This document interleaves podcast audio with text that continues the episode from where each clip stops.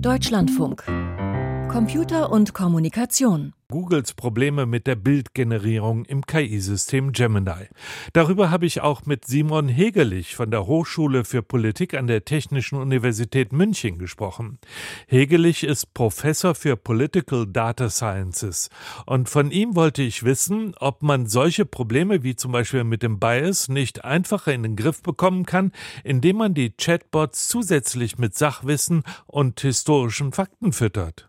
Der Punkt ist halt, dass die KI ja kein logisches Denken hat. Der Computer denkt über diese Fragen nicht nach, sondern der kriegt jetzt einfach gesagt, ähm, macht das Bild eines Wehrmachtssoldaten. Das sind sogenannte Diffusion Models. Das heißt, es fängt bei einfach nur rauschenden Pixeln sozusagen an. Und dann werden jetzt über diesen Textinput Bilder gesucht, die Wehrmachtssoldaten stattfinden. Und dann kommt jetzt eben die zweite Ebene von Google rein, dass die sagen, macht diese Bilder aber so, dass das politischen Vorstellungen von Diversität entspricht.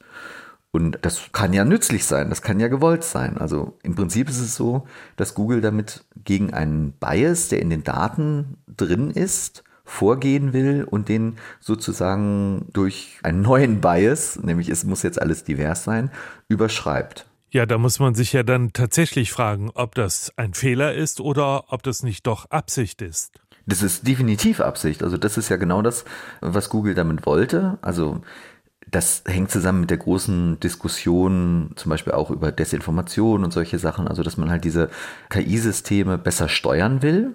Und jetzt hat Google gesagt, okay, wir steuern übrigens ja auch nicht nur die Bildgenerierung, sondern zum Beispiel auch den Chatbot, der dazugehört.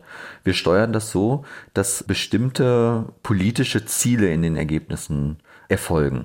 Und das führt dann logischerweise dazu, dass dann, wenn man die Ergebnisse mit dem vergleicht, was man aus der Wirklichkeit kennt, sie schlechter werden. Aber sie haben halt einen Bias, den man ansonsten in der Wirklichkeit feststellen würde, nicht. Ein klassisches Beispiel in der KI-Forschung war, äh, da sind Systeme entwickelt worden, die vorhersagen sollten, ob jemand, der im Gefängnis ist, wieder straffällig wird, wenn er dann auf freien Fuß kommt. Und das hatte Auswirkungen in den USA auf die, auf die Frage, ob man halt äh, die, die Strafe verkürzt hat oder nicht. Und diese Systeme haben, weil sie das in den Daten gelernt haben, Afroamerikaner viel, viel häufiger eingeschätzt, dass sie wieder straffällig werden. Solche Sachen will man in diesem Punkt dann da natürlich vermeiden. Also insofern das Anliegen von Google ist nachvollziehbar. Ich glaube eher, das Problem ist, wir haben ein völlig falsches Verständnis davon, was diese KI-Systeme tatsächlich sind und was die machen. Klären Sie uns auf, was wäre denn Ihrer Meinung nach das richtige Verständnis? Wir müssen uns das so vorstellen, dass es halt reine Mustererkennungssysteme sind. Das heißt, es ist irgendwie eine, eine Art von komprimiertem Wissen, auf das man jetzt über diese KI-Systeme zugreifen kann. Aber es ist eben nicht so wie eine Suchmaschine oder sowas, dass ich sage, ich kriege dann eine richtige Antwort, wenn ich der KI die Frage stelle.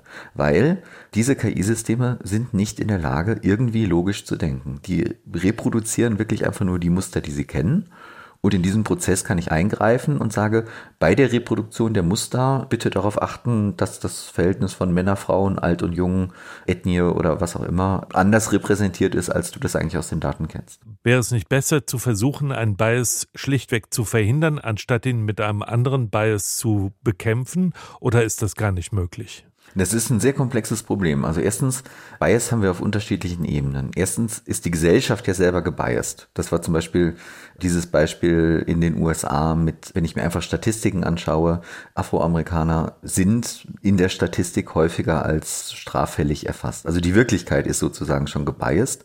Jetzt kann man sagen, die Wirklichkeit ist natürlich nicht gebiased, das ist ja die Wirklichkeit. Dann ist die nächste Frage, repräsentieren denn die Daten, die jetzt in diese Modelle eingehen, tatsächlich diese Wirklichkeit? Ist das ein repräsentatives Sample, würde man sich fragen. So, und selbst wenn es aber ein repräsentatives Sample ist, kann ich dann noch sagen, ich möchte aber bewusst andere Ergebnisse erreichen. Da wird es dann aber halt heikel, weil da sind wir eigentlich an einem Punkt, wo wir im ganzen Bereich Machine Learning einen sogenannten Trade-off haben. Also wir haben immer eine Abwägung zwischen Reduzierung eines Bias und gleichzeitig Erhöhung der Varianz der Ergebnisse. Und das ist das, was Google da jetzt auf die Füße fällt. In dem Moment, wo sie versuchen, diesen Bias zu reduzieren, erhöhen sie die Varianz, also die Streuung. Das heißt, die Bilder, die erstellt werden oder auch die Antworten, die erstellt werden, gehen jetzt in ganz unterschiedliche Richtungen und damit nimmt der Nutzen dieser generierten Bilder dann sehr, sehr schnell ab. Also die Prognose wird eigentlich schlechter. Ja, nochmal nachgefragt, hätte das ganze Dilemma mit dem Bildgenerator in Gemini nicht verhindert werden können, indem man einfach Fakten hinterlegt hätte? Warum soll das nicht funktionieren? Weil diese KI-Systeme keine Fakten verstehen, keine Zusammenhänge verstehen. Also die großen KI-Systeme, über die wir heute reden, das sind ja sogenannte Large Language Models. Auch dieses Diffusion Model, was, was dann eben halt die Bilder erzeugt, funktioniert ganz ähnlich. Das heißt, es wird einfach mit ganz, ganz vielen Daten gefüttert und aus den Daten lernt jetzt das KI-System Muster, die es dann reproduzieren kann. Aber was diese Muster bedeuten, das weiß der Computer nicht. Und da kann er auch nicht darauf reagieren. Ich kann den Kontext verändern, ich kann halt zum Beispiel sagen, mach mir nicht ein Bild von einem Soldaten, sondern von einem Wehrmachtssoldaten oder sowas oder von einem futuristischen Krieger aus dem All oder was ich auch immer machen möchte und das wird dann auch das Bild verändern. Aber die KI hat keinerlei Bewusstsein und keinerlei Idee, was sie da eigentlich tut.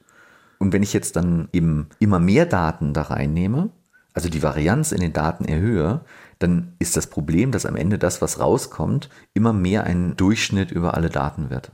Also ich glaube sogar, wir sind bei diesen großen KI-Systemen schon ziemlich nah an einer, an einer Schwelle, dass die eigentlich auch gar nicht mehr besser werden können, weil genau solche Sachen wie bei Google jetzt passieren werden.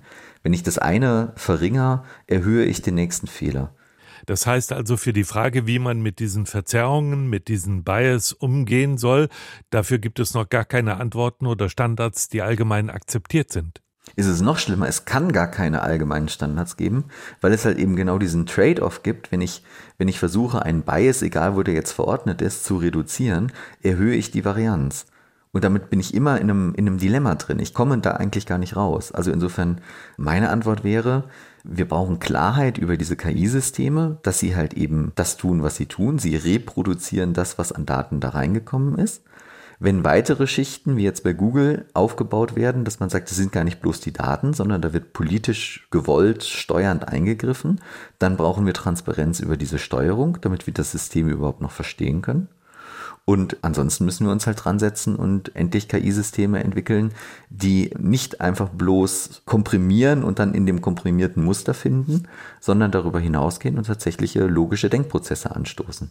Und dann könnte ich mich ja mit der KI darüber streiten, warum sie denn das Bild so gemacht hat oder die Frage so beantwortet hat. Wie KI-Systeme mit Bias, also mit Verzerrungen umgehen, darüber sprach ich mit Simon Hegelich von der Hochschule für Politik an der TU München.